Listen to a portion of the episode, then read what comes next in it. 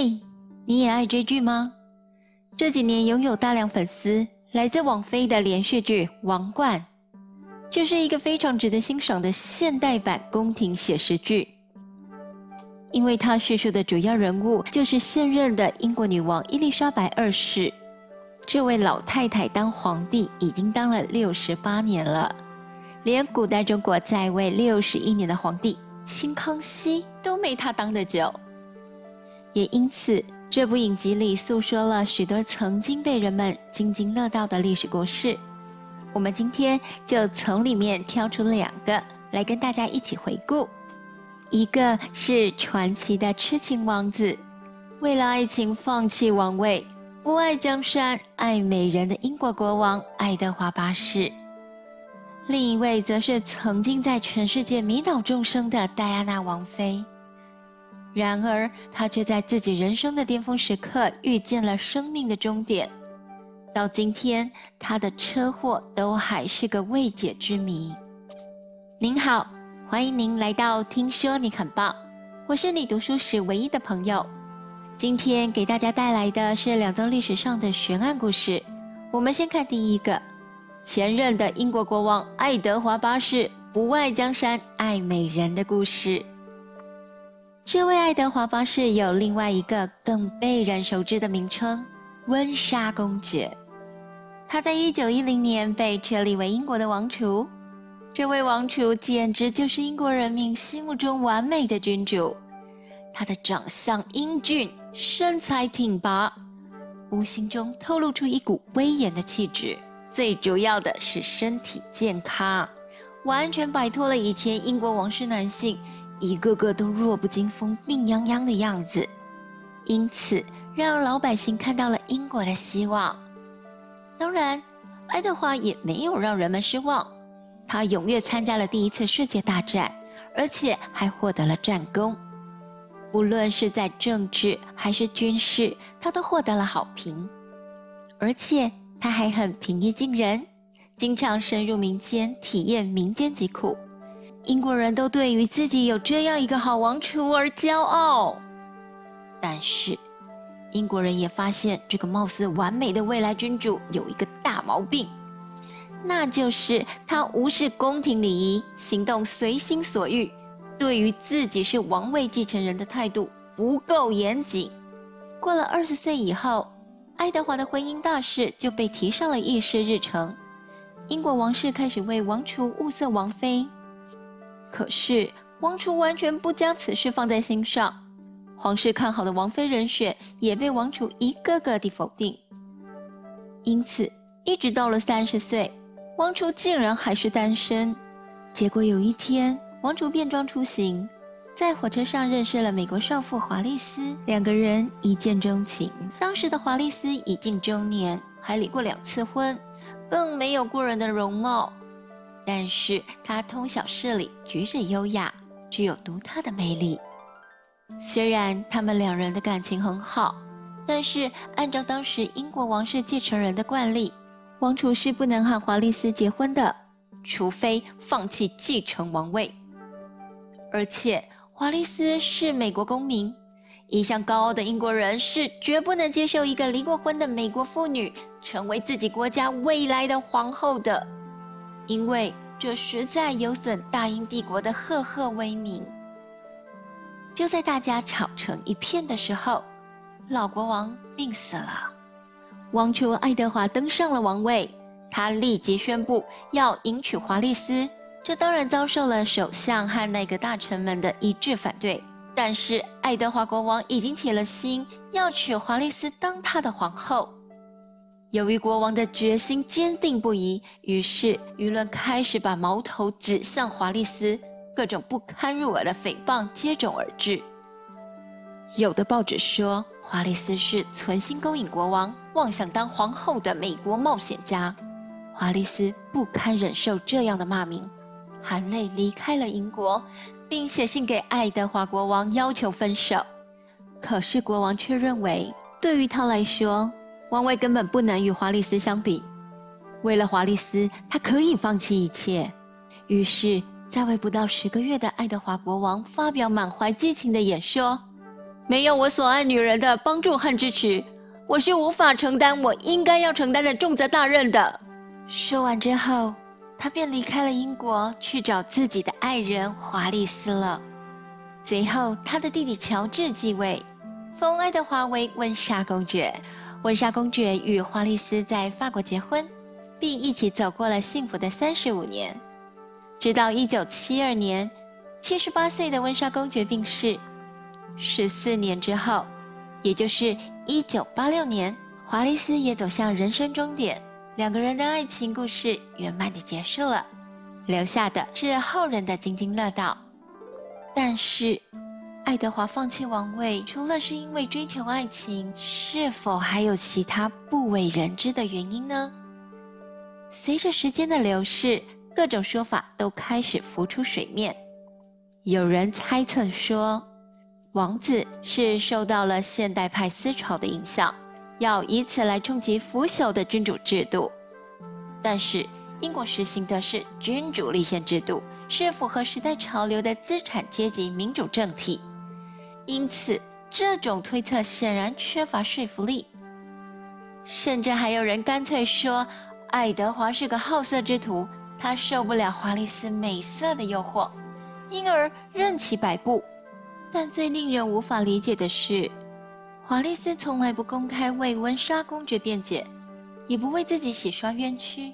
到底是不愿意跟人浪费时间，还是有口难言呢？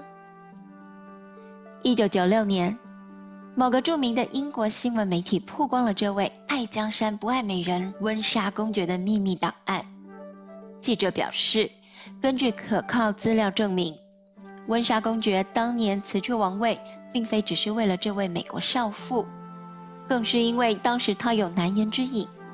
也就是说，爱德华放弃王位其实只是个幌子，真正的原因是当时爱德华与德国纳粹的关系一直很暧昧。就在欧洲大陆战云密布。以纳粹德国为首的轴心国与全世界人民为敌的时候，这位英国的一国之君却跟敌人是哥俩好。一向好面子的英国王室是绝对不能接受这种难堪的，所以硬着头皮以国家不能接受一个离过婚的美国女人做皇后为理由，逼迫爱德华辞去王位。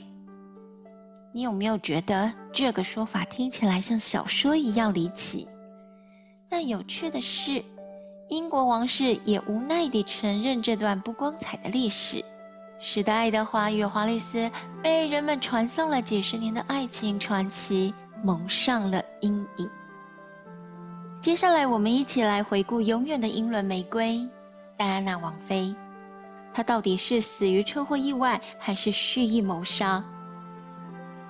一九九七年八月三十一日。对于很多人来说，是一个令人难以释怀的日子。传奇王妃戴安娜在法国巴黎死于车祸，年仅三十六岁。她的遗体在前夫查尔斯王子和她两个姐妹的护送下，由专机运送回英国。九月六日，戴安娜王妃被安葬在她的家族墓地。戴安娜王妃一九六一年出生于英国贵族家庭。二十岁的时候，与英国王储查尔斯结婚，婚后生下威廉王子与哈利王子。结婚十五年后，双方解除婚约。就在家庭和婚姻开始走向下坡的时候，戴安娜找到了另外一个人生的舞台。他非常热心公益事业，至少参与了一百五十项慈善活动，并且是至少二十个慈善机构的赞助人或主席。他曾经亲自踏进地雷区关怀伤者，在许多人还认为艾滋病可以通过接触就会传染的年代，戴安娜王妃坐到了一个艾滋病患者的病床上，握住了他的手。他告诉了全世界，艾滋病患者需要的不是隔离，而是热心和关爱。在慈善的世界里，她成为几乎可以与德蕾莎修女并驾齐驱的天使。戴安娜王妃用她独有的人格魅力征服了全世界，颠覆并且拯救了英国王室高高在上的冰冷形象。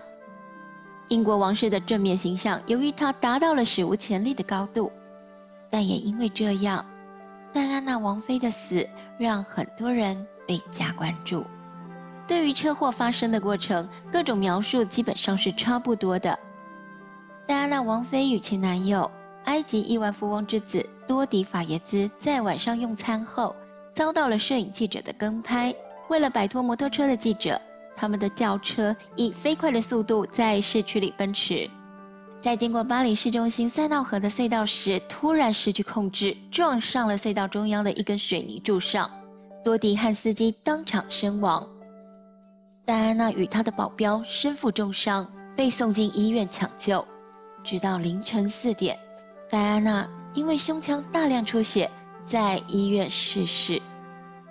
二零零六年十二月，英国警方公布了调查结果：戴安娜之死是一次普通的交通事故。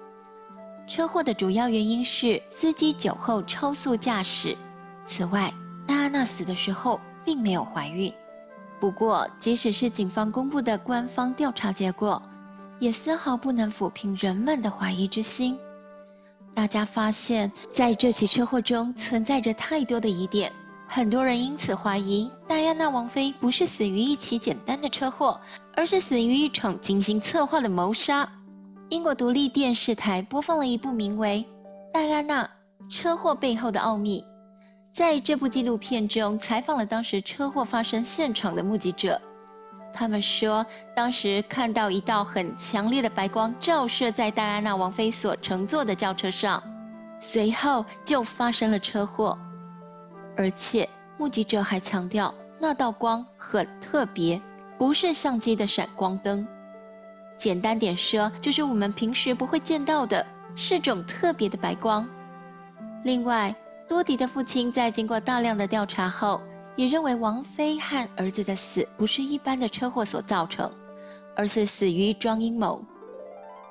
法耶兹在接受俄罗斯《论据与事实周刊》的采访时说，凶手是用手枪射击他儿子和司机的，因此两人当时就死了。而且在车祸发生前不久，司机的银行账户中突然增加了来历不明的十几万英镑，这又怎么解释呢？难道是雇凶的人提前付给司机的安家费，让他故意将戴安娜和多迪撞死，造成意外车祸的假象吗？这个没有人能说得清，因为司机在车祸中丧生了，加上事后法国政府承认司机是法国情报部门的特工，这个司机的复杂身份的确会让人有无限遐想。根据车祸的唯一幸存者琼斯说。他当晚看见司机喝了饮料，但这并不能证明司机喝的就是酒。同时间，还有很多人能证明司机当晚实际上很清醒。如果司机真的喝多了，王菲和多迪是不可能被安排坐上他开的车。然而，事后的调查报告证明，司机的血液里被检测出有相当高的酒精含量，相当于喝了十杯红酒。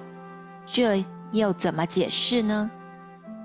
还有后续的调查发现，仪表板的最后车速是每小时一百九十三公里，现场也找不到刹车痕迹，难怪可以将拥有卓越安全性的奔驰六百撞得面目全非。不过，到底是遭到黑心司机自杀式撞车，还是醉酒导致的失控车祸？车祸的唯一幸存者琼斯声称自己在车祸中受到重创，导致失忆，以至于车祸当时的情形已经完全记不清了。这是明哲保身的证词吗？关于戴安娜王妃的死因，报道说是由于在车祸后抢救不及而死去的。但戴安娜王妃生前的好友，著名的心脏外科专家伯纳德说。抢救的医生在现场磨蹭了将近一个小时，而本来到案发现场只要十五分钟的路程，救护车却花了四十五分钟才赶到。当晚的车祸时间是午夜，车流量不大，不会堵车，怎么会耽搁这么久？多迪的父亲法耶兹说：“戴安娜已经怀了两个人的孩子，多迪也已经准备向戴安娜求婚。”会不会是英国王室不愿意看到戴安娜王妃嫁给一位穆斯林，更不愿意看到英国未来的国王有一个同父异母的穆斯林兄弟？真相，不管是谋杀还是意外，曾经的英伦玫瑰已经凋谢。当时十五岁的威廉和十二岁的哈利永远失去他们的母亲。但美永远不会死，就像戴安娜曾经说过的：“如果你快乐的去迎接每一天，生活便会散发出一种香味来，像新开的花和香草一样。这便是你的成功。自然界的一切都会庆贺你，你也更有理由来祝福自己。在每一个关于他的纪念日。”盛开在戴安娜墓地上的鲜花，不就正好象征着那些祝福吗？今天的故事就为您说到这里，我是你读书时唯一的朋友。恭喜您得到了我整理的读书心得《说不清的历史悬案》第二集，请支持我为您付出的努力与诚意，邀请您花一秒钟点赞并订阅这个频道，然后将我的解读转贴给你的朋友，让大家都知道。听说你很棒。